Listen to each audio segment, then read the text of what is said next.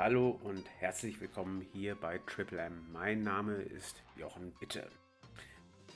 Marketing in der Schweiz, äh, das heißt chronischer Fachkräftemangel.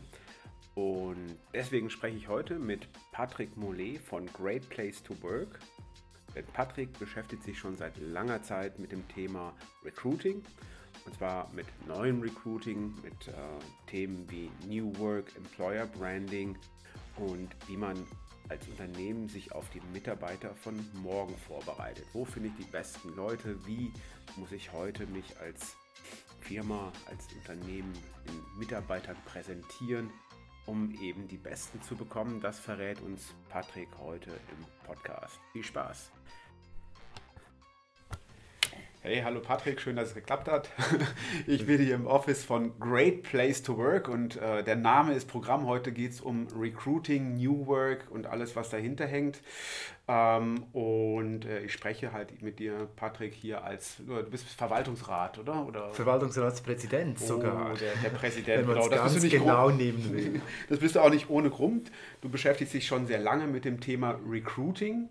Äh, hast ähm, vor ein paar Jahren, wann war das? 2016 Equipia hieß mhm. das hier in der Schweiz, ähm, quasi davor aufgebaut und dann 2016 an Xing verkauft. Äh, bist dann auch eine Weile bei Xing geblieben. Sagt man eigentlich Crossing inzwischen? Nee, Xing, nee, Xing, oder Xing, was auch immer. Hier äh, als Vertretung in der Schweiz und hast dann eben 2017 hast es verlassen.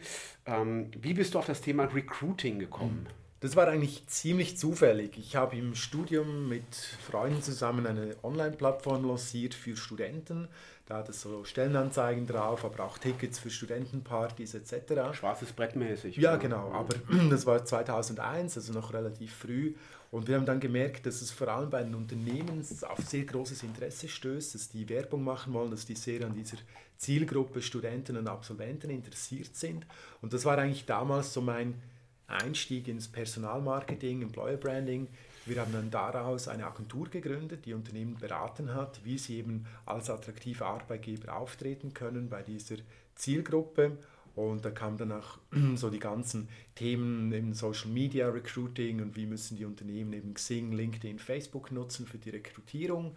Und Wann das war das? Wann war das? Also gegründet haben wir 2004, aber dann äh, die das ersten war early, Workshops, oder? das war wirklich sehr, also sehr Wenn früh. ich mir so uns angucke, wir entdecken yeah. jetzt gerade so LinkedIn. ja. Nee, nee, aber das waren natürlich große Schweizer Arbeitgeber, die wirklich auch äh, zum Teil Dutzende oder sogar Hunderte von äh, Studenten rekrutieren und die waren da schon sehr früh und wir haben dann wirklich auch Workshops gemacht, wie man das nutzen muss und das war dann auch die, quasi die Steilvorlage für die Idee, ähm, um 2012 Equipia zu gründen. Und die Idee hinter Equipia war eigentlich die Digitalisierung des Themas Mitarbeiterempfehlung. Also wie können Unternehmen über ihre eigenen Mitarbeiter, über deren Netzwerk rekrutieren. Mhm. Cool. Und dann Verkauf 2016, ich hoffe, äh, möglichst gewinnbringend an Xing. Hat äh, sich gelohnt, ja. Glaubst du noch an Xing? Ich, meine, ich habe mich neulich, ehrlich gesagt, abgemeldet, weil ich einfach äh, nicht viele Plattformen nebeneinander äh, halten kann quasi. Ich bin begrenzt aufnahmefähig, werde ja auch langsam älter und habe dann gesagt, okay, ich bleibe auf LinkedIn, weil das ist äh, das internationale Tool, äh, was besser eben äh, auch mhm. funktioniert, wenn man äh, mit US-Amerikanern oder gar Franzosen zu tun hat. Ähm, bist du noch auf Xing?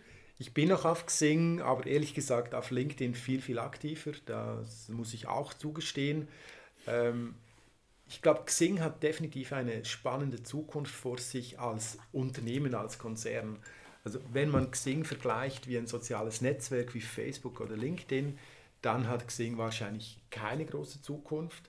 In Deutschland muss man schauen, da, da ist Xing doch noch immer sehr populär, Absolut. aber eben hier in der Schweiz mit, mit der Mehrsprachigkeit, mit der starken internationalen Ausrichtung, äh, da hat Xing ganz klar stark an Boden verloren.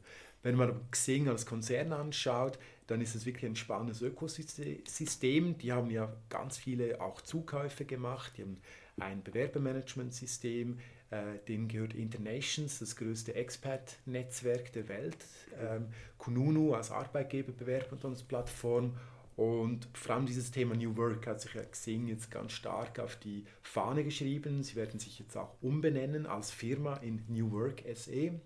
Und da sehe ich schon sehr viel Potenzial. Was heißt SE nochmal? SE ist doch Sweden, das, oder? Nein, das ist die quasi die, Euro, die EU-Aktiengesellschaft. Ich weiß ah. nicht, für was die Abkürzung steht. Okay, steht nicht für sowas wie AI oder sowas. Nein, ist jetzt auf einmal äh, NW als, äh, als Top-Level-Domain irgendwie ja, genau. äh, durchkommt. Prima. Lass uns äh, über Great Place to Work reden. Ich habe äh, auf eurer Website gelesen, Our mission is to build a better world by helping organizations become great places to work for all. Wie genau wollt ihr dieses Ziel erreichen? Klingt gut, oder? Das klingt super, aber das gerade das, das Thema Better Place for All, ja, weil mhm. ähm, da kommen wir vielleicht später auch drauf. Äh, das ganze Thema Automatisierung äh, heißt natürlich, dass ähm, sag mal, eine Menge Leute nicht nur gewinnen, sondern auch verlieren in diesem Spiel. Mhm. Und ähm, da wäre ich schon interessiert daran, äh, wie ihr dieses Problem lösen wollt. Aber erstmal, was ist deine Rolle überhaupt bei, bei äh, Great Place to Work? Außer Verwaltungsratspräsident zu sein. ja, genau.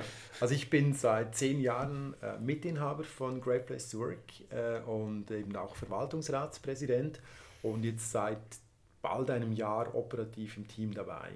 Also weil ich eben vorher immer eigene Firmen und Startups hatte, hatte ich gar nie die Zeit, hier äh, operativ mitzuarbeiten. Und seit letztem Juni bin ich jetzt äh, im Tagesgeschäft dabei, ähm, mache vor allem Sales und Marketing, habe aber noch diverse, halt durch meine Rolle als Verwaltungsratspräsident auch zusätzliche Aufgaben, wenn es um äh, Finanzen, Controlling und so geht. Mhm, verstehe. Ich meine, aber äh, jetzt mal in einem Satz kannst du mir sagen, ähm, was äh, ein great place to work für dich ganz persönlich ist. Ich meine, es sieht great aus hier, ihr habt ein schönes Office und, äh, und so weiter. Ist Great Place to Work ein Great Place to Work? Ja, also wir machen auch jedes Jahr regelmäßig die eigene Mitarbeiterbefragung. Also die mhm. Befragung, die wir den Kunden verkaufen, die äh, machen wir auch intern und kriegen da durchaus auch ein gutes äh, Feedback zurück. Habt ihr, habt ihr da so eine offizielle Ranking-Skala? Ja, also wir haben, wenn ich kurz erkläre, wie, wie Great Place to Work funktioniert, ähm, wir wollen Unternehmen dabei unterstützen, äh, bessere Arbeitgeber zu werden, wollen sie befähigen, an ihrer Arbeitsplatzkultur zu arbeiten. Mhm. Und das machen wir sehr evidenzbasiert. Also wir machen das nicht einfach irgendwie mit lustigen Workshops, sondern wir gehen wirklich hin und wir haben zwei Instrumente. Das eine ist die Mitarbeiterbefragung, wo wir das Feedback der Mitarbeiter abholen. Also ist das sowas wie Kununu oder? Jein. Bei Kununu ist es halt so, du weißt nicht, wer da wirklich äh, ein Feedback gibt und du hast nie alle Mitarbeiter. Bei uns ist es so, wir werden beauftragt vom Unternehmen. Also wir machen das offiziell im Namen des Unternehmens, dass wir sämtliche Mitarbeiter anschreiben und die einladen, den Fragebogen auszufüllen. Mhm. Von dem her ist natürlich unsere äh, Befragung viel repräsentativer. Also wir haben wirklich so 80% plus äh, Response Rates. Mhm. Ähm, und das ist die eine Perspektive, die Mitarbeiterperspektive. Und die zweite Perspektive ist dann die Managementperspektive. Da machen wir ein Kulturaudit. Da gibt uns eigentlich das Unternehmen Feedback zu verschiedenen Richtlinien und Prozessen im, im äh, HR, die sie haben. Also wie sieht das Recruiting aus? Wie werden neue Mitarbeiter ongeboardet? Wie werden Mitarbeiter am Erfolg beteiligt? Wie funktioniert interne Kommunikation etc.? Mhm. Das stelle ich mir immens schwierig vor, also ein Kulturaudit, mhm. ja, weil Kultur ist ja, ist ja doch mal für, für mich eigentlich ein schwammiger Begriff. Mhm. Das kann man jetzt nicht irgendwie mit einer 10-Punkte-Checkliste abchecken, sondern da muss man wirklich tief eindringen in die, ich nenne das immer informale Struktur eines Unternehmens und am, am Watercooler rumhängen, äh, auf Deutsch gesagt, um halt herauszufinden, äh, was für eine Unternehmenskultur äh, da herrscht. Wie genau geht ihr davor? Eben genau, weil Unternehmenskultur eigentlich so etwas Schwammiges ist, gehen wir eben sehr systematisch und evidenzbasiert mit diesen beiden Instrumenten vor. Und wir kriegen da einerseits von Mitarbeitern natürlich Feedback über, das sind 58 Aussagen, äh, und zu jeder Aussage kann ich sagen, trifft diese bei uns komplett zu, meistens halb halb, eher nicht oder gar nicht. Und dadurch kriegen wir schon ein ehrliches und äh, ähm, auch quasi quantifiziertes Feedback von den Mitarbeitern. Ähm, und das ist eigentlich auch genau unser Ziel, dass wir eben nicht nur über ein schwammiges Thema sprechen, sondern dass wir schlussendlich ähm, Daten und Fakten haben, um mit den Unternehmen darüber zu sprechen, wo sie heute stehen mit ihrer Arbeitsplatzkultur und wo sie auch stehen im Vergleich mit anderen Unternehmen. Und wir arbeiten ja in der Schweiz mit etwa 200 Unternehmen zusammen. Also wir haben rein in der Schweiz schon sehr viele Benchmarks. Und wir gehören aber zu einem globalen Netzwerk von Unternehmen oder Agenturen, Great Place to Work. Mhm. Und weltweit gibt es to Work seit mehr als 25 Jahren und wir mhm. arbeiten mit über 6.500 äh, Unternehmen zusammen. Also das Ganze ist wirklich etabliert und mhm. validiert, was wir da tun. Verstehe, also ihr seid quasi ähm, so äh, wie einem McDonalds, wie heißt es nochmal, ihr seid ein bisschen Lizenznehmer, Lizenznehmer genau. in der Schweiz, genau, und die ganzen Prozesse sind eigentlich auch irgendwo international standardisiert, damit man auch quasi Frankreich mit, mit der Schweiz vergleichen kann. Genau, wir haben auch etliche große Unternehmen, die international mit uns zusammenarbeiten. Verstehe. Jetzt sagst du 200, 200 Unternehmen. Ähm, sind das jetzt irgendwie die Top 200? Sind das nur Großunternehmen, die sich euch leisten können? Mhm. Äh, ihr seid ja bestimmt wahnsinnig teuer, oder? Ja, du hast ja unser Office gesehen, von dem her weißt du ja, wie wir da im Luxus Absolut. schwelgen. Absolut. Ich äh, habe mich nicht getraut, auf dem roten Teppich zu treten. Ja, es ist schade, dass es eben nur ein Podcast ist und nicht ein Video. Nein, es sind Unternehmen, die sich eben aktiv mit dem Thema Arbeitsplatzkultur auseinandersetzen wollen, die bessere Arbeitgeber werden wollen, die dadurch engagierte, loyale Mitarbeiter möchten, die, die zufrieden sind, die Top-Performance leisten und das Schöne ist wirklich, wenn ich diese 200 Unternehmen anschaue, da hat es alles dabei. Da hat es wirklich eben von den ganz großen internationalen IT-Unternehmen wie SAP, Cisco, aber auch Google bis hin zu typisch sehr bodenständigen Schweizer Unternehmen wie zum Beispiel Bierbrauereien oder äh, Fahrradherstellen. Mhm. Und was wir auch haben, sind ganz viele Hotels, also mhm. die haben wirklich auch realisiert, wie wichtig es ist, dass sie zufriedene, motivierte Mitarbeiter haben. Und ganz speziell auch der Gesundheits, die Gesundheitsbranche und das Sozialwesen. Also wir haben Altersheime, wir haben Spitex-Betriebe, wirklich zum Teil mit 20, 30 Mitarbeitern. Ähm, und das macht auch unsere Arbeit so spannend, dass wir mhm. da wirklich diesen Einblick haben in die, in die ganze Breite von Organisationen. Mhm. Einblick äh, wäre das Stichwort, wenn ihr Google als Kunden habt, ähm, als Prototyp eines Unternehmens, das sich eben nicht gerade gerne damit äh, auseinandersetzt, anderen einen Einblick zu geben. Äh, ist, wie muss ich mir das vorstellen? Hast du da irgendwie so eine, so eine ID, dass du bei Google reinmarschieren kannst und mit Leuten dort ähm, Workshops machen kannst oder, oder mitreden darfst, äh, wo andere nur äh, vage Fantasien davon haben, wie das irgendwie aussehen könnte? Schön wäre es, schön wäre es. Nein, Google ist von dem her ein, ein regulärer Kunde von uns. Wir machen die Mitarbeiterbefragung, das heißt, wir erhalten die E-Mail-Adressen ihrer Mitarbeiter, senden denen den Link für die Befragung und Google, also das HR-Management, füllt unser Kulturaudit aus. Mhm. Ähm, Google, das darf ich auch sagen, denen geht es primär darum, dann von uns zertifiziert zu werden. Oder? Wir zeichnen gute Arbeitgeber dann aus. Aber dort geht es dann intern nicht mehr weiter, dass wir da noch äh, zahlreiche Workshops äh, machen. Und mhm.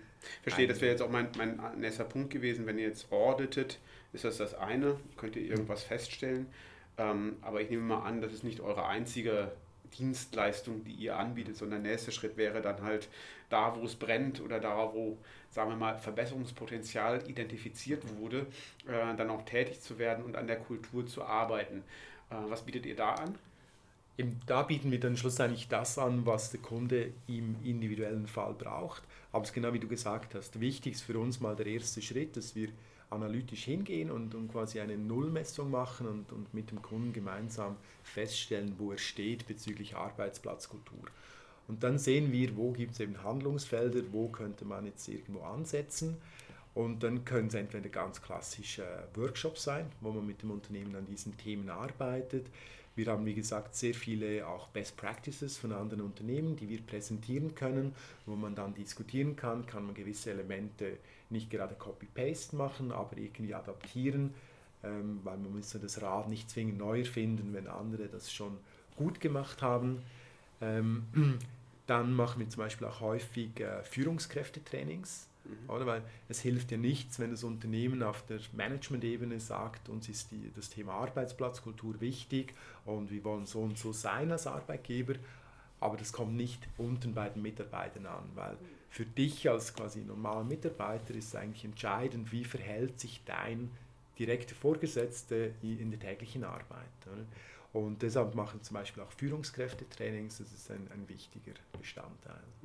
Mein alter Boss hat immer gesagt, der Fisch fängt am Kopf an zu stinken. das ist schon auch richtig, aber eben für, für dich, für die unmittelbare Zufriedenheit ist wirklich dein direkter Vorgesetzter Absolut. halt wichtig. Und mhm. Man sagt ja auch, man, man geht zu einem Unternehmen wegen dem Unternehmen, aber man verlässt das Unternehmen wegen dem Chef. Du kommst aus dem Recruiting. Ich habe neulich ähm, äh, über meinen Sohn äh, hören dürfen, wie man sich heute bewirbt und habe äh, mit Schrecken feststellen müssen, das ist noch genauso wie vor 30 Jahren. Die machen Bewerbungsmappen, anschreiben, drucken das aus, tun das in irgendwelche Mäppchen rein. Ähm, deswegen war meine These, Recruiting funktioniert doch heute noch genauso wie vor, vor sagen wir jetzt nicht vor 30 Jahren, aber sagen wir mal vor 10, 15 Jahren. Siehst du das anders? Hat sich da in den letzten 10 Jahren wirklich signifikant was verändert? Wie man neue Mitarbeiter findet? Ist das wirklich noch so, dass man da irgendwas schreiben muss? Ja, ja, leider in der großen Masse, in der Breite der Schweizer Unternehmen hat sich eigentlich in den letzten oder zehn oder ich bin jetzt seit bald 20 Jahren in diesem Bereich tätig, leider, leider sehr wenig getan. Mhm. Und die Themen, die wir heute besprechen, das sind eigentlich immer noch Themen, die eben schon vor fünf oder zehn Jahren aktuell waren, wo es eben hieß, ähm, der ganze Rekrutierungsprozess muss neu gedacht werden, es muss viel einfacher werden, auf Augenhöhe. Eigentlich muss sich das Unternehmen beim, beim Bewerber bewerben und nicht umgekehrt.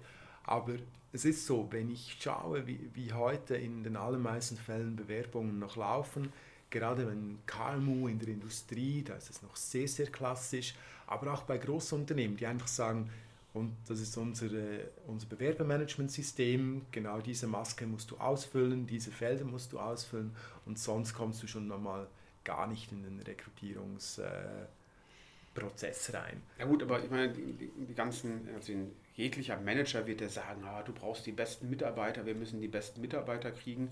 Und äh, in der Umsetzung sieht es dann ganz oft so aus, dass ich irgendwo einen Stellenbeschrieb habe und eben eine E-Mail, also am besten noch eine E-Mail-Adresse vom HR im Normalfall wirklich irgendwo, keine Ahnung, läuft über eine komische Bewerbungsmaske. Äh, ist das nicht irgendwie ähm, paradox, sage ich mal? Und ist es nicht vielleicht Völlig. auch paradox, dass man sich überhaupt auf Stellen bewerben muss? Muss es nicht eigentlich andersrum sein, dass ich sage, hey, äh, das ist ein cooler Typ, den will ich haben und dann mache ich die Stelle mhm. für ihn, wie auch immer? Ja, hundertprozentig einverstanden. Genau so predige ich das eigentlich auch. Eben einerseits klagen die Unternehmen, dass sie unter dem Fachkräftemangel leiden, der demografische Wandel oder es gibt eigentlich zu wenig Junge, die jetzt nachkommen, wenn die Babyboomer in die Pension gehen. Und das ist ein, ein großes Wehklagen und auf der anderen Seite ist man nicht bereit, irgendetwas zu tun, um auf irgendwie innovative oder kreative Wege an, an Bewerber zu kommen. Also 100% einverstanden. Die, eigentlich machen es die Unternehmen den Bewerbern möglichst schwer. Man will möglichst die Hürde hoch ansetzen, damit sich nur Leute bewerben, die wirklich top qualifiziert sind und motiviert. Ähm, und, und die Reaktion ist, ja, wie auch du gesagt hast, ich habe eine offene Stelle, dann nehme ich quasi vom, vom letzten Job einfach den Stellenbeschrieb, dann passe ich noch ein bisschen an, schalte die Stelle dann auf Jobch, weil das hat ja beim letzten Mal auch funktioniert und dann, dann mache ich nichts falsch und dann lehne ich mich zurück und schaue mal, was da an Bewerbungen reinkommt. Ja, ich habe die gestern, ich glaube gestern oder vorgestern, die Zahlen von der Ringier gelesen. Mhm äh, JobsCH funktioniert in der Tat. Es ist noch ein. Das erfolgreichste Geschäftsjahr ever, genau. Absolut. Ähm, ich glaube, die äh, Headhunter-Branche ist jetzt auch nicht eine, die, ähm, die klagen darf, sage ich mal. Äh, das heißt, das, das Business, der, also das B2B-Business funktioniert da auf jeden Fall noch ganz gut. Was meinst du, wie lange das noch dauert? Das dauert wahrscheinlich noch sehr, sehr lange, weil oder, mm, gerade wenn ich ein kleines Unternehmen bin, dann ist es ja für mich auch noch schwierig, da wirklich an, an meine besten Bewerber heranzukommen, die dann wirklich zu mir passen würden. Ähm, und für die ist JobsCH natürlich schon eine Möglichkeit, um an Aktivstellensuchende heranzukommen. Aber das ist auch gerade die, quasi die Limitierung. Oder du hast vorhin auch gesagt, eigentlich möchte ich ja ein Talent finden, mit jemandem in Kontakt kommen und sagen, hey, diese Person, die passt super zu mir und dann mache ich einen Job, dann bilde ich irgendetwas, damit diese Person passt und, und damit, die, damit ich die anstellen kann. Äh, wenn ich halt eine Stellenanzeige bei Jobs schalte, dann erreiche ich die Personen, die in diesem Moment gerade aktiv auf Stellensuche sind. Und das ist halt irgendwie je nach Statistik äh, vielleicht 10, 20 Prozent der Bevölkerung. Und jetzt einfach mal ehrlich gesagt, die, die aktiv auf Stellensuche sind, das sind meistens nicht die Top-Talente? Weil die besten Mitarbeiter, die haben ja irgendwo eine Stelle, die suchen nicht und die erreichst du über eine, eine klassische Stellenanzeige nie.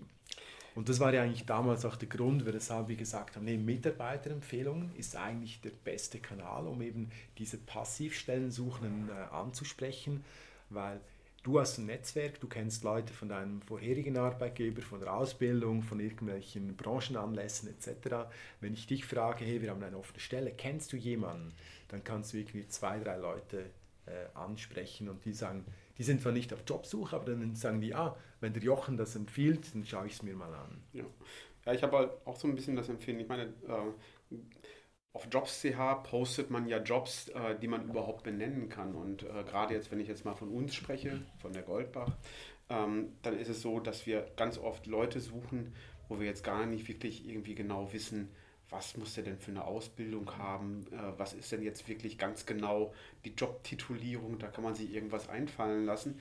Äh, und das ist halt unglaublich schwer, sowas in einem ganz standardisierten Kanal wie einer Jobs.ch oder eben im klassischen Bewerbungsprozess ähm, dann eben irgendwie zu verteilen. Aber was würdest du uns jetzt zum Beispiel mhm. ganz konkret erraten? Ich habe auch mal gehört, in der Schweiz haben solche Jobs ganz, äh, nur äh, ganz limitiertes Potenzial an Bewerbern, weil man hier dann doch noch immer sehr stark an an äh, standardisierte äh, Lebensläufe und Jobprofile denkt. Mhm. Ähm, und teilweise ist halt da ähm, auch, mal, das merke ich zum Beispiel in unserer Branche und nur für die kann ich sprechen, ähm, der, der Wille, dann auch außerhalb der Schweiz zu suchen, sehr, sehr groß. Das heißt, man guckt sich dann schon in den Nachbarländern um, weil man einfach gar nicht weiß, wen man hier ansprechen sollte. Was würdest du uns jetzt zum Beispiel als Tipp geben, wenn wir dort gute Leute suchen? Wie, wie macht man das heute smart? Ja. Also du hast jetzt gerade verschiedene Themen angesprochen. Ich, ich versuche die mal noch kurz äh, einzeln zu beantworten. Das manchmal, ja, ja. ähm, das eine ist eben, dass man insbesondere in der Schweiz noch sehr stark eben dann doch in, in, in Jobtiteln und Lebensläufen denkt. Äh, gebe ich dir recht, wir sind auch sehr verliebt in irgendwelche Titel und Abschlüsse und Diplome. Ach, das können die Deutschen auch. Ne? Und, ja. und, die Österreicher noch viel mehr mit dem Herrn Magister. Genau. Aber das hilft dann halt natürlich nicht, wenn du irgendwelche Jobs hast, wo, wo nicht in ein, in ein Silo passen, wo es eigentlich irgendwelche Querschnittsfunktionen bräuchte. Ähm, und das Zweite ist dann, eben das ist angesprochen mit den Jobtiteln. Ich ich predige eigentlich immer, dass Recruiting heute ein Verkaufsjob ist. Also es hat eigentlich gar nichts mit HR zu tun, sondern als guter Recruiter muss ich eben rausgehen, ich muss wissen, wo, wo, sich meine Zielgruppe befindet, wo sie sich informiert, wo sie sich aufhält, digital, aber auch physisch. Und wenn ich eben auch eine Stellenanzeige texte, dann ist es eigentlich eine SEO-Aufgabe. Also wenn ich irgendeinen einen kreativen Jobtitel habe, nach dem aber niemand sucht, das bringt einfach nichts. Den kannst du irgendwie intern verwenden oder den kannst du dann im ersten Bewerbungsgespräch mal sagen, darum geht es eigentlich. Aber wenn du eine Stellenanzeige irgendwo schaltest, musst du halt irgendwo auch einen, einen Titel haben, nach dem Leute suchen. Mhm. Ähm, wenn ich jetzt quasi euch ähm, direkt beraten müsste, dann geht es eben eigentlich genau darum, wisst ihr, quasi, wen ihr wirklich sucht, was das für Leute sind, wo, wo, sich diese Zielgruppe aufhält, wo die heute arbeiten, wer sind eure Konkurrenten auf dem Arbeitsmarkt. Das müssen nicht die gleichen sein wie auf dem Absatzmarkt. Das, das wissen zum Beispiel viele Unternehmen auch nicht. Das ist wichtig, oder? Dass man wen sie eigentlich im, im, äh, im, im Konkurrenzkampf sind. Und natürlich jetzt eine Firma wie Goldbach, die müsste dann natürlich sehr stark online, crossmedial ähm, auftreten mit, mit äh, unterhaltsamen Inhalten, also wirklich mit, mit guten Videos präsent sein. Ähm, aber das sind alles auch Maßnahmen, das, das ist mir auch noch wichtig, ähm, zu sagen, ähm, bei, bei den meisten Unternehmen geht Recruiting in dem Moment los, wenn sie eine offene Stelle haben. Also quasi, jetzt hat der andere gekündigt und jetzt habe ich das Budget, dass ich die Stelle nachbesetzen darf und jetzt alt, jetzt müsse die Person eigentlich morgen beginnen. Und dann kannst du halt wirklich nur noch kurzfristige Maßnahmen ergreifen, wie eine Stellenanzeige schalten oder dann irgendwann den Headhunter einbeziehen. Aber wenn wir dann eben über Employer Branding und, und Personalmarketing sprechen, dann sind wir wirklich äh, in einer mittel- bis langfristigen Perspektive drin, wo du dir als Unternehmen einen, einen Ruf, ein, ein, ein Branding als Arbeitgeber aufbauen musst, wo du auch Kontakte zu potenziellen Talenten aufbauen musst. Also da sprechen wir dann wirklich von einem Talent Relationship Management und und große Unternehmen, die das gut machen, wie zum Beispiel eine Swisscom, die haben so Talentpools, mhm. wo sie einfach Leute drin haben, das ist eigentlich dann wie ein CRM, und sagen, hey, eben das könnten Leute sein, die irgendwann mal zu uns passen. Mhm. Die haben vielleicht im Moment noch einen Job, wo sie ein, zwei Jahre noch glücklich sind, aber in ein, zwei Jahren könnte ich die holen. Oder die müssen vielleicht jetzt noch irgendwo ähm, so ein bisschen Erfahrung sammeln, aber dann sind sie dann plötzlich für mich interessant.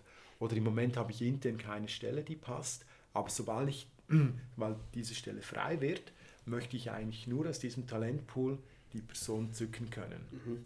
Ist, das, ist das etwas, was nur eine Swisscom mit einer gewissen Größe jetzt mhm. machen kann? Oder ähm, lohnt sich das auch schon für so kleine KMUs wie uns zum Beispiel? Also gibt es da, gibt's da wie, wie, macht, wie geht man das an? Mhm. Ich meine, du kannst vielleicht ein paar findige Content-Marketing-Geschichten intern aufbauen. Du kannst äh, hier und dort mal versuchen, dich irgendwie als Employer zu branden auf irgendwelchen Plattformen, aber das wirklich strukturiert anzugehen, mhm. ähm, ist, ist das teuer oder gibt es da irgendwie ein Playbook, wie man das aufsetzt? Wie, wie würde man das angehen? Mhm. Also ein Playbook gibt es eigentlich nicht. Also kannst zwar schon, schon danach googeln und dann gibt es etwas. Nein, ähm, schlussendlich ich glaube, es ist weder ein, ein, technisches Problem, was du für ein Tool brauchst oder wie das genau strukturiert ist, aber es geht eben darum, dass du dir überlegst, wen suche ich und, und wen kenne ich vielleicht schon und dass du ein, ein Netzwerk aufbaust an, an potenziellen äh, künftigen Bewerbern. Ähm, äh, de, äh, ein, ein, Freund von mir, der spricht dann jeweils von der Ersatzbank, die du eigentlich brauchst. Also wie im Sport, wenn du weißt, irgendwie 85. Minute und jetzt verletzt sich mein Top-Stürmer, dann brauche ich einen, den ich von der Ersatzbank einwechseln kann. Ersatzbank ist wirklich negativ geprägt. Da sitzt ja wirklich die zweite Liga sozusagen. Ja, zweite Liga halt im Sinn von, die arbeiten heute noch nicht bei mir. Mhm. Aber ich bin mit diesen Leuten in Kontakt, ich kenne die bereits und das ist auch ein wichtiger Punkt, oder kennen. Das heißt, ich konnte die auch schon ein bisschen prüfen auf den Cultural Fit. Das ist mhm. ja heute auch etwas, ganz Entscheidendes, wo wir äh, gerne auch noch drüber sprechen können. Mhm. Ähm, ich will ja vor allem Mitarbeiter, die zu mir passen ins Unternehmen. Oder, weil wenn ich jemanden anstelle, der zwar super Qualifikation hat auf dem Papier, aber der einfach nicht zu mir passt, zum Unternehmen, zur Arbeitsplatzkultur, die ich hier habe, dann wird er nie performen. Und das wird sich auch nicht ändern, weil er hat seine DNA, wir haben unsere DNA und das, das wird sich nie ändern. Ähm, hingegen, wenn er vielleicht noch nicht alle Qualifikationen mitbringt, die kann ich ihm beibringen, die kann er sich an den Job noch beibringen. Und deshalb gibt es so dieses schöne, schöne Sprichwort, ähm, hire for attitude and train for skills. Ja? Und das wird heute auch noch viel zu wenig gemacht. Und das meine ich auch mit der Ersatzbank, dass du einfach schon quasi einen Pool von Leuten hast, wo du weißt, mit denen könnte ich mir das auch wirklich vorstellen, zusammenzuarbeiten. Und wenn dann der Moment kommt, wo es die Stelle gibt, warum auch immer die jetzt offen ist, dass du dann nicht bei Null beginnen musst. Mhm. Weil wenn du dann so den klassischen Rekrutierungsprozess anschaust, der ist wahnsinnig kurz. Dann gibt es irgendwie ein erstes Meeting mit dem Linienvorgesetzten und dem HR. Dann gibt es noch ein, ein, zweites Meeting, vielleicht lernt man da noch ein, zwei Leute vom Team kennen und dann ist eigentlich schon die Vertragsphase. Und anhand dieser zwei Meetings. Also nicht bei Google. ja, ja, klar, eben, da gibt es ein ganz, ganz andere Beispiel. Aber du hast ja die Unternehmen äh, vorhin auch angesprochen, wo sich dein Sohn jetzt bewirbt. Da, die, die breite Masse an KMUs in der Schweiz, da läuft es so. Und eigentlich sollte ja Bewerben auch mehr so auf Augenhöhe stattfinden und mehr so wie quasi auch wie Dating. Oder? Es sind eigentlich zwei Menschen oder jetzt Menschen, Unternehmen, die sich irgendwie kennenlernen, die, die sich abtasten müssen, die mal rausfinden müssen, ob sie überhaupt zueinander passen. Mhm. Ähm, welches Unternehmen in der Schweiz macht das am besten? Also du hast jetzt eben Swisscom genannt. Gibt es da irgendwie, also ist, ist das das Top-Unternehmen oder wer macht es noch am allerbesten? Also ich muss sagen, ich kenne die Swisscom einfach sehr gut und mhm. deshalb äh, da kann ich das auch mit äh, Überzeugung sagen, dass, dass die das gut machen. Ähm, Zülke kommt mir so spontan einfach mhm. in den Sinn, die machen das äh, auch gut. Und ich bin überzeugt, es gibt viele, auch kleine Unternehmen, die das, das intuitiv sehr gut machen, wo einfach einzelne Mitarbeiter oder auch Chefs ähm, diese Netzwerke pflegen und eigentlich dauernd ein bisschen am Rekrutieren sind. Oder das, das, meine ich auch, Rekrutieren ist eigentlich eine Daueraufgabe. Es sollte eben nicht stattfinden in dem Moment, wo ich die Vakanz habe, sondern dauernd. Und Rekrutierung ist dann auch nicht mehr eine reine HR-Aufgabe, sondern schlussendlich willst ja du als Teamleiter äh, die beste Person, die in mhm. dein Team passt. Das ist so, ähm, glaube ich auch, dass gerade Kleinunternehmen das noch ganz gut machen, mhm. weil die im Normalfall dann eben auch durch den Owner geführt werden und man es sich wahrscheinlich nicht leisten kann, äh, Leute zu rekrutieren, die einfach überhaupt nicht passen. Das ist einfach rein vom Budget her oder vom äh, kommerziellen mhm. Gedanke her mhm. äh, äh, sehr schlecht und Deswegen glaube ich auch, dass, dass die Unternehmen, die so in der Mitte sind, dass die es am schwersten haben dort, weil mhm. dort hast du eine gewisse Größe, du hast Strukturen, aber du bist eben noch nicht so groß, dass du überhaupt die Zeit hast, dich mit so coolen Sachen wie mhm. New Work oder Employer Branding ähm, auseinanderzusetzen. Lass uns mal eben über, über New Work noch ein bisschen reden. Mhm. Ähm, das ist ja auch, also eben Teil eurer Beratungsleistung ist ja eben nicht nur, dass ihr irgendwo dort diese Befragung macht, sondern dass ihr dann nachher auch Kultur mit aufbaut, dass ihr irgendwo Tipps gebt, wie sich ein Unternehmen äh, eben an, an, die neue Arbeitswelt besser herantesten kann. Ich glaube, ähm, das äh, Thema New Work ist eins der Buzzwörter der letzten ein, zwei, vielleicht drei Jahre. Was genau verstehst du darunter? Also ich glaube, es geht nicht mal darum, dass ich jetzt da irgendwie eine, eine wahnsinnig schöne Definition habe, sondern für mich ist New Work einerseits gebe ich dir recht, ein absolutes Buzzword, andererseits auch so einen Rahmen, äh, quasi ein Umbrella für, für ganz viele Themen, die da aufkommen. Für mich geht es eigentlich darum, dass wir uns mehr oder weniger zum ersten Mal ernsthaft fragen, wie wollen wir überhaupt arbeiten. Oder das so irgendwie in, in den letzten Jahrzehnten oder so, es war einfach klar, jeder hat einen Vollzeitjob, geht montags um, um 8 ins Office, geht um 17, 18 Uhr wieder nach Hause und das macht er bis zum Freitag und das ist gut, das ist einfach so die Norm. Und jetzt merken wir langsam, dass man sich zu fragen beginnt, ja, macht das überhaupt Sinn? Ist es das, was ich wirklich will? Will ich wirklich so 100% arbeiten? Und ich glaube, das ist das, was ich unter persönlich jetzt als, als New Work bezeichnen würde, dass man sich plötzlich fragt, wie viel will ich überhaupt arbeiten, wo will ich arbeiten, muss das irgendwie zwingend immer im Office sein oder mache ich gewisse Arbeiten eben lieber eigentlich zu Hause, wo ich ungestört einen Tag arbeiten kann, äh, wie, wie sieht die Flexibilität aus bezüglich ähm, der Zeit, muss ich eben um 8 im, im Büro sein oder kann ich vielleicht auch mal erst um 10 kommen, habe dafür keinen Stau auf der Straße oder in, im Zug und äh, kann ganz entspannt auf 10 Uhr kommen habe vielleicht vorher noch eine Stunde zu Hause E-Mails beantwortet. Das sind so die, die Dinge, die ich da eigentlich. Äh, Hört sich traumhaft an. In der Vorbereitung habe ich mich natürlich vorbereitet und äh, wirklich mal geguckt, wer hat denn dieses Wort erfunden. Mhm. Äh, dem interessierten Hörer sei gesagt, das äh, ist der Professor Friedjof Bergmann, mhm. das ist der Erfinder des New Work-Konzepts. wenn man sich den mal anguckt, ich kann das jedem empfehlen, ähm, die Argumentation dort ist, äh, wir leben in einer Zeit, in der sich sehr viele Dinge derzeitig entwickeln im Punkto Automatisierung, im Punkto künstliche Intelligenz, die dazu führen werden, dass wir in Zukunft viel, viel weniger arbeiten müssen und uns ähm, viel besser aussuchen können, was wir wollen und in, in der Menschsein, also er argumentiert da sehr, sehr philosophisch, ähm, im, im Menschsein uns äh, tiefer oder eher dazu befähigt, diese Dinge zu machen, die wir wirklich, wirklich wollen. Das mhm. sagt er immer wieder. War das, was wir wirklich, wirklich wollen. Und das, was du jetzt so sagst, geht ja auch in eine ähnliche Richtung.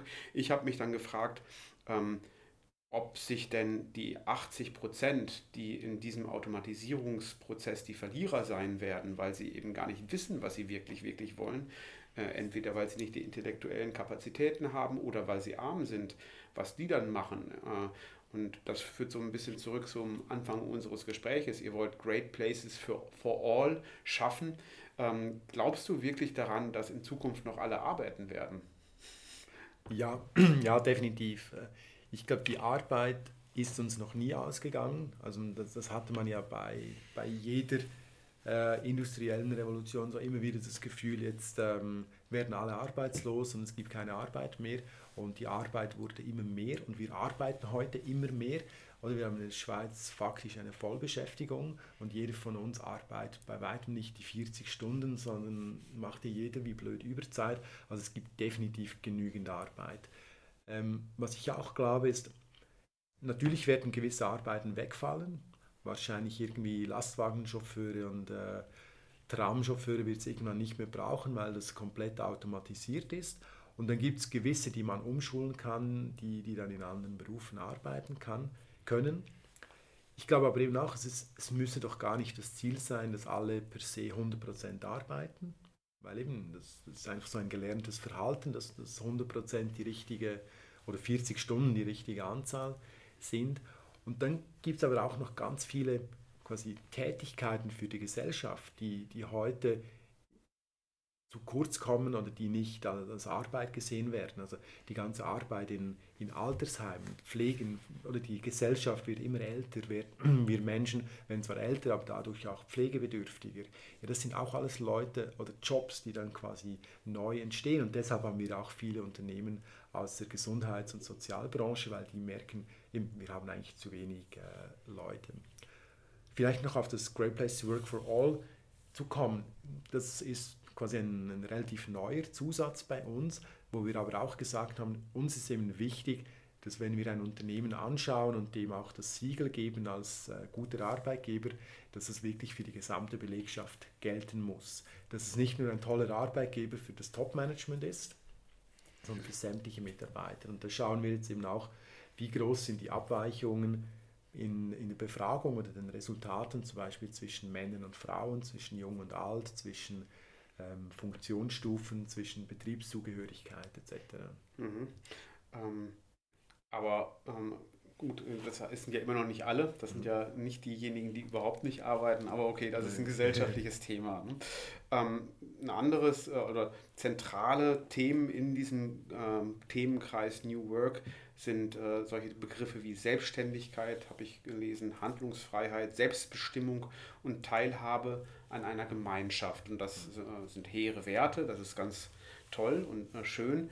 Äh, der ähm, äh, Schweizer Realist äh, wird erkennen, dass das in den allermeisten Unternehmen derzeitig überhaupt also far away davon ist, dass man irgendwo sag mal, viel selbst bestimmen kann. Entscheidungen werden entweder top-down oder gar nicht getroffen. Das zweite viel, viel mehr als das erstere. Äh, wie helft ihr Unternehmen dabei, diesen kulturellen Wandel, diese Selbstständigkeit, dieses, diese Prinzipien irgendwo umzusetzen? Da gebe ich dir mal grundsätzlich absolut recht. Also die Realität in den Schweizer Unternehmen, die sieht noch äh, sehr anders aus. Ähm, insbesondere einerseits bei einem ganz großen Unternehmen, aber ich komme auch wieder mit den, den ganzen KMUs in der Schweiz. Also die halt wirklich noch sehr, sehr klassisch unterwegs sind. Und das wird noch Jahre und Jahrzehnte dauern, bis da wirklich äh, quasi diese, ich sag's halt, diese New Work-Philosophie irgendwann auch zu äh, oder gelebt wird. Ist halt einerseits ein, ein gelerntes Verhalten, oder? das hat so funktioniert und äh, warum sollte man das jetzt schon, schon ändern? Und das ist auch nicht etwas, wo du einfach äh, von heute auf morgen einen, einen, Hebel umlegen kannst und dann hast du plötzlich äh, New Work. Was wir aber wirklich sehen, ist, dass bei fast allen Unternehmen, mit denen wir zusammenarbeiten, so das Thema Agilität, auch digitale Transformation extrem wichtig werden. Und das sind schlussendlich auch wie, wie Gegenstücke zum Thema New Work. Wenn du eben agil sein willst, dann kannst du mit einer starren äh, Organisation und starren Prozessen, das bringst du nie hin. Oder wenn, äh, wenn du wirklich voll auf Digitalisierung setzen willst, wo plötzlich alles eben ähm, wo die interne Kommunikation plötzlich viel transparenter ist, wo nicht mehr äh, 1 zu 1 Meetings stattfinden, sondern plötzlich findet äh, die Kommunikation irgendwie auf Slack oder Microsoft Teams statt, ähm, dann hast du plötzlich einen ganz neuen Spirit und dann äh, ändert sich eben auch die, die Arbeitsplatzkultur. Und ich glaube, der wichtigste Treiber dahinter sind die neuen Mitarbeiter, die kommen. Oder die jungen Leute, die jetzt ins Arbeitsleben einsteigen, die das auch fordern. Die sagen, ich, ich, ich komme ins Unternehmen, aber ich komme jetzt nicht wegen einem Jobtitel oder ich komme nicht wegen äh, einer Funktionsstufe und eigentlich mindestens jetzt in der Schweiz auch nicht wegen dem Lohn, weil das ist ein Hygienefaktor, der muss gut sein, aber das ist nicht das, was mich motiviert, am Morgen, äh, um ins Büro zu kommen. Das heißt, ich will, ich will eben Freiheit, ich will Verantwortung, ich will eine Sinnhaftigkeit und das ist ähm, auch etwas, was wir in der Befragung jetzt gesehen haben. Wir haben äh, vor kurzem gerade die besten Arbeitgeber der Schweiz ausgezeichnet und haben geschaut, welche sind die fünf Treiber ähm, hinter der Mitarbeiterzufriedenheit. Und eben, da ist überhaupt nichts mit, mit Lohn oder Funktionsstufe oder so, sondern da geht es einerseits um Kooperation, um den Teamgeist, man hilft einander, das ist ganz wichtig. Und da bist du ja schon automatisch bei einem agileren Setup. Eben, es geht nicht mehr darum, wo ich im Organigramm stehe, sondern ich arbeite mit den Leuten zusammen, die eine Kompetenz haben. Dann, dass man ernst genommen wird als Mitarbeiter und also auch als Mensch gesehen wird und nicht nur als Arbeitskraft. Äh, Cultural Fit ist ein ganz starkes Thema. Ähm, Fairness, und zwar Fairness äh, bei der Entlöhnung, aber auch wer befördert wird. Und letzter Punkt, da sind wir auch wieder beim, beim Thema, dass die Leute Verantwortung übernehmen wollen. Und ich glaube eben, das wird jetzt automatisch kommen mit dieser neuen Generation, die ins Arbeitsleben eintritt, auch dein Sohn in ein paar Jahren, die werden das automatisch fordern. Die, die, ich meine, weshalb sollen wir, sollen die quasi im Privatleben ganz anders kommunizieren und agieren als dann diese 40, 50 Stunden, die sie im äh, Betrieb sind. Und du sagst, das kommt quasi von unten, die jungen Leute fordern das ein. Ähm, jetzt wage ich mal zwei Thesen. Einerseits hast du natürlich in den Machtpositionen im Management immer noch äh, sehr viele alte Männer sitzen, die ähm, es gewohnt sind, top-down zu entscheiden und die auch erwarten, dass das weiterhin so funktioniert.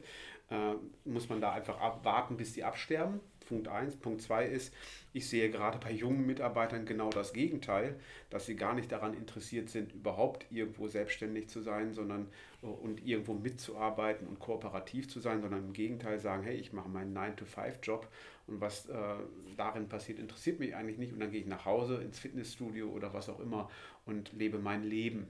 Äh, ich weiß nicht, ob ich, äh, ob ich da in einer falschen Realität lebe, aber ich glaube, mit meinen knapp 50 Jahren äh, bin ich da teilweise agiler und selbstständiger als viele Leute, die 18 oder 19 sind. Ähm, deswegen wage ich mal zu bezweifeln, dass die jungen Leute das einführen, sondern ich glaube, es sind die Smarten, die es einfordern. Und ähm, äh, deshalb meine Frage, was passiert denn jetzt mit Unternehmen, die auch noch eine Menge Leute brauchen, die vielleicht jetzt nicht unbedingt durch Smartheit glänzen, sondern eben repetitive Arbeiten machen äh, und was weiß ich, einfach abarbeiten. Mhm. Äh, sind, sind, fallen diese Unternehmen dann quasi unter den Teppich? Brauchen die kein New Work? Ich will nicht sagen, die brauchen kein New Work, aber wenn man darüber spricht, ähm, eben, dass man den Mitarbeitern Freiheit gibt und, und viel Verantwortung, ähm, dann ist das auch irgendwo, oder muss man sich eingestehen, das muss auf eine Freiwilligkeit basieren. Oder es ist, man kann nicht sagen, so jetzt ab, ab morgen bist du jetzt äh, völlig eigenverantwortlich und ich gebe dir quasi gar keinen Auftrag mehr und du musst jetzt deinen Job völlig äh, losgelöst machen. Es gibt schon noch viele Menschen, die auch Führung wollen, die, die wissen wollen, was klar ihr Auftrag ist und, und was auch nicht ihr Auftrag ist. Und die wird es immer brauchen, die wird es immer geben. Und ich gebe dir recht, das hat nicht per se etwas mit, äh, auch mit dem Alter zu tun. Ähm, Danke. aber in der Tendenz würde ich sagen, doch schon, weil es halt einfach dieses, dieses gelernte Verhalten ist. Und ich würde jetzt nicht sagen, dass eben jeder Industriebetrieb, der vielleicht wirklich Fließbandarbeit hat, wo auch Homeoffice nicht möglich ist, wo Flexibilität, äh, zeitliche Flexibilität ja sehr schwierig äh, zu handhaben ist, dass es überall ähm, jetzt ab morgen dann, dann plötzlich kommt. Aber es sind ja auch andere Themen, die eben wichtig sind, dass die Mitarbeiter sich überlegen, was will ich wirklich? Und wenn dieser Mensch wirklich sagt, ich will einfach von 9 to 5 einen Job haben, ich will ein sicheres Einkommen, ich will keine Verantwortung übernehmen, dann hat er ja für sich entschieden, was er wirklich, wirklich will. Und wenn es das... Jetzt drehst du das aber nein, aber dann, dann stimmt es ja auch. Aber ich glaube, die wenigsten machen sich heute wirklich Gedanken, was sie wollen. Sie machen einfach das, was quasi ihre Peers machen, was man schon immer gemacht hat, was, was die Gesellschaft irgendwo mhm. erwartet von ihnen. Okay. Ähm, jedes Buzzword bringt neue Buzzwords mit. Ähm, gib uns doch nochmal ein paar Buzzwords rund um das Thema New Work. Ich habe zum Beispiel in einer der ersten Triple M-Folgen habe ich mal ein Interview gemacht mit dem Franz Dück zum Thema Holacracy. Mhm. Das ist der, ich sage mal, da, da ist der Radikal-Ansatz. Da geht es wirklich darum, Hierarchien aufzulösen. Ich glaube, da sind die meisten Unternehmen noch nicht so richtig mhm. äh, in, äh, in, in, dem Track drin. Äh, was nehmt ihr so an Toolsets, an, an Buzzwords, an, an Standards mit in die Unternehmen, die sagen, okay, ich möchte jetzt New Work bei mir implementieren. Wir wollen jetzt ähm, mehr Selbstbestimmung, wir wollen, äh, dass wir Teamarbeiten fördern, wir wollen mhm. Äh, was auch immer. Äh, wir wollen jetzt cool werden. Was, was sagst du mir als Unternehmen, dass ich cool werden möchte? Ja, ich meine, dann muss ich zuerst mal fragen, definiere mal cool, oder? Was, was ist denn der Endzustand? Ich will jetzt New, ich will alle, alle müssen jetzt New Work ja, machen bei uns. Nee. Also eben, also wir versuchen wirklich tunlichst auf, auf solche Buzzwords zu verzichten. Wir kommen halt als Experten der Arbeitsplatzkultur immer von, von der Kultur her. Was hast du überhaupt heute für eine Kultur? Hast du eine Kultur, die das unterstützt? Ich habe vorhin mal äh, angesprochen, eben die Kommunikation ähm, die jetzt zum Beispiel immer häufiger auf irgendwelchen Plattformen wie Slack oder Microsoft Teams stattfindet. Das ist ein Kulturwandel. Wenn du diese Kultur des Vertrauens und der Transparenz nicht hast, dann bringt dieses Tool nichts, weil die Mitarbeiter werden nie dann irgendwo in einem Team, in einem Channel zusammen diskutieren, äh, wo plötzlich alles transparent ist und jeder mitdiskutieren kann. Da musst du zuerst an der Kultur arbeiten und das hinbringen, dass dass eben eine vertrauensbasierte Arbeitsplatzkultur Wie mache ich das? Wie bringe ich Vertrauen in ein Unternehmen? Ähm, ich, ich, kenn, ich weiß nicht, ob du, ob du diese, das Diagramm kennst, verschiedene Hierarchiestufen. Früher gab es da Amazon, das ist so eine Pyramide, wo der Jeff Bezos am mhm. Top sitzt und dann geht das ganz strikt runter. Facebook ist irgendwie so ein Netz von irgendwelchen Leuten. Äh, und einer hat einen dickeren Kopf als die anderen. Und dann gab es halt Microsoft. Und bei Microsoft hast du ganz viele Pistolen gesehen mhm. von verschiedenen Abteilungen, die sich gegenseitig dort erschießen. Das ist jetzt mittlerweile anders. Ich glaube, Microsoft ist eins der Unternehmen, die es wirklich geschafft haben, auch kulturell oder Kultur zu verändern. Äh, aber ähm, das ist halt so ein schönes Wort. Änder mal deine Kultur. Ich glaube, das ist eine riesen, riesen Aufgabe, gerade für mittelständische Unternehmen daran zu schrauben. Was sind ganz konkrete erste Schritte, die man da unternehmen kann? Ich glaube, der, der wichtigste erste Schritt ist, dass man sich zuerst mal überlegt, welche Kultur will ich? Weil das ist auch etwas, was zwar irgendwo in der DNA vorhanden ist, aber was bei den meisten Unternehmen ja nie definiert wurde oder ein bewusster Entscheid war. Und dann geht es eigentlich um diese ganzen Touchpoints zwischen dem Unternehmen und dem Mitarbeiter und zwischen den Mitarbeitern, ähm, die wir eben im Rahmen auch des Kulturaudits anschauen. Ähm, eben, wie kommuniziere ich mit Mitarbeitern? Das ist eine Kulturfrage. Ist es nur eine Top-Down-Kommunikation? Äh, Gibt es eine zentrale Kommunikation vom CEO oder geht es runter über die verschiedenen Management-Ebenen? Was haben Mitarbeiter für Möglichkeiten, sich zu äußern? Können die einfach mal eine E-Mail e schreiben an den CEO oder ins äh, Büro latschen bei dem oder ist das völlig verpönt? Auch Thema Fehlerkultur. Wie geht man mit Fehlern um? Darf man Fehler machen? Wird das vielleicht sogar gewissermaßen zelebriert, weil man sagt, hey, da hat jemand was äh, versucht und hat uns versucht weiterzubringen, hat jetzt in diesem Fall nicht funktioniert, aber hey, er hat was versucht oder werde ich quasi äh, gleich einen Kopf kürzer geschlagen, wenn ich mal einen Fehler mache? Und das sind dann die Fragen, die du dir stellen musst. Und das kriegen wir auch aus, dem, aus der Mitarbeiterbefragung als, als Rückmeldung. Und eben schlussendlich, wir haben, das ist ein Modell, wo es eigentlich fünf Dimensionen gibt, wo es äh, Respekt, Fairness, Glaubwürdigkeit, das sind dann mhm. die, die Themen. Ist das Management glaubwürdig? Oder schreiben Sie irgendwo was in eine Mission rein, aber es wird eben nicht gelebt? oder Fairness, dann werden die richtigen Leute äh, befördert. Äh, oder Respekt, hat man einen respektvollen Umgang miteinander. Und dann Stolz auf die Arbeit, habe ich das Gefühl, ich mache wirklich etwas, das sinnhaft ist, habe ich da auch einen Purpose. Was macht auch das Unternehmen für die, für die Gesellschaft? Ist es quasi einfach nur ein x-beliebiges Produkt oder haben wir das Gefühl, wir sind eben auf einer Mission und die fünfte Dimension ist dann äh, der, der, Teamgeist. Also habe ich Spaß an der Zusammenarbeit mit den Kollegen. Ich glaube, das, das Thema Kultur ist in den letzten Jahren immer heißer gekocht worden, habe ich so ein bisschen mhm. den Eindruck zumindest. Äh, und das wahrscheinlich nicht nur aus dem Grund, ähm, weil man jetzt sieht, okay, ich muss jetzt irgendwo cool sein, ich muss jetzt New Work machen, damit ich gute Mitarbeiter bekomme, sondern weil ich glaube, der Druck wächst, ähm, irgendwo im internationalen Markt, äh, Stichwort Globalisierung, äh, stand zu haben, Digitalisierung. Man merkt auf einmal, oh Gott, oh Gott, oh Gott, ich muss irgendwas tun, damit meine, meine kleine Company in drei, vier, fünf oder zehn Jahren überhaupt noch existiert. Ähm, und dann gibt es halt eben dieses schöne, aber sehr alte Sprichwort oder Sprichwort, ich sage eine Aussage von dem Peter Drucker, dem Erfinder des New Managements, Culture eats Strategy for Breakfast. Wie viel Einfluss hat Kultur letzten Endes dann wirklich auf die zentralen Themen der Unternehmensstrategie insgesamt? Hast du da irgendwo, mhm. ähm, sagen wir mal, vielleicht auch Beispiele, die du sagen, erzählen könntest, wo wirklich ein, wo das gelungen ist, dass, ähm, dass Kulturänderung dann auch dazu geführt hat, dass ein Unternehmen insgesamt sich auch anders positioniert, zum Beispiel im Markt oder ein ganz anderes Businessmodell auf einmal bekommt? Mhm. Also grundsätzlich würde ich diese Aussage natürlich 100% unterschreiben, weil wenn du dem Unternehmen einfach eine Strategie verordnest, aber du hast die Arbeitskultur nicht, die das trägt, dann wird die, die Strategie nicht funktionieren. Weil schlussendlich sind es ja immer die Mitarbeiter, die die Strategie im, im Tagesgeschäft umsetzen müssen.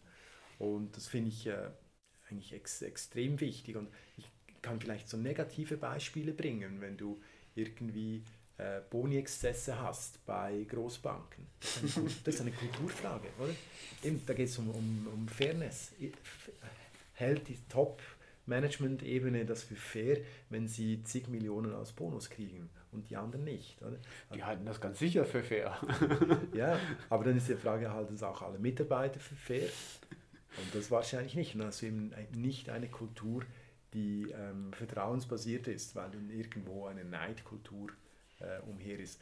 Äh, jetzt ganz konkrete Beispiele, da bin ich jetzt auf die Schnelle überfragt, wo ich jetzt gerne kann. Das ist halt immer das Thema und das einzige Unternehmen, was jedem da einfällt, ist wirklich, wie eben gesagt, Microsoft, die halt mit dem Wechsel des CEOs von, mal, vom 180 Grad äh, vom Steve Ballmer zum Satya Nadella, der wirklich komplett anders ist, und innerhalb eines halben Jahres äh, einen Riesenkonzern wie eine Microsoft komplett umgedreht hat und man jetzt auch sieht, äh, das verhebt. Die, das ist auf jeden Fall wieder ein Unternehmen, was nicht wie vor ein paar Jahren noch totgesagt ist, sondern die, die halt auch wirklich kommerziell immer noch zu den Top-Playern gehört. Aber das ist wirklich fast das einzige Beispiel, wo ich kenne, dass so ein Kulturwandel wirklich geklappt hat. Ja, also wenn jemand bei den Hörern noch bessere Beispiele kennt, wo das wirklich geklappt hat, gerne in den Kommentaren dann äh, durchgeben. Ich äh, announce das nächstes Mal. Ich finde das halt einfach sehr wichtig. Lass uns, wir haben schon ganz schön lange Zeit hier. Äh, kurz am Ende noch, ähm, du sitzt ja nicht ohne Grund hier. Du bist nämlich auch ein großer Podcast-Fan, das finde ich äh, generell auf jeden Fall löblich. Kannst du uns und den Hörern und mir ähm, ähm, ein paar Podcasts empfehlen, die du selber hörst? Vielleicht auch rund um das Thema New Work, falls sich jemand dort ähm, äh, jetzt irgendwie dafür das Thema interessiert. Ja, also da gibt es eigentlich einen Podcast, den ich wirklich jede Folge höre und den ich äh, zu 100% empfehlen kann. Und der heißt On the Way to New Work. Mhm. Und ist von Christoph Magnussen und Michael Trautmann. Ähm, und die interviewen jede Woche eine Person eben zum, zum Thema New Work. Und das ist wirklich sehr, sehr spannend, sehr abwechslungsreich. Also das äh, kann ich 100% empfehlen. Mhm. Cool. Sonst noch was? Irgendwie ein... Äh ein Off-Topic-Podcast? Ja, ja, also was ich sonst noch gerne höre, ist wirklich Reply All. Ich weiß nicht, ob du Never den kennst. Nee. Das würde dir gefallen.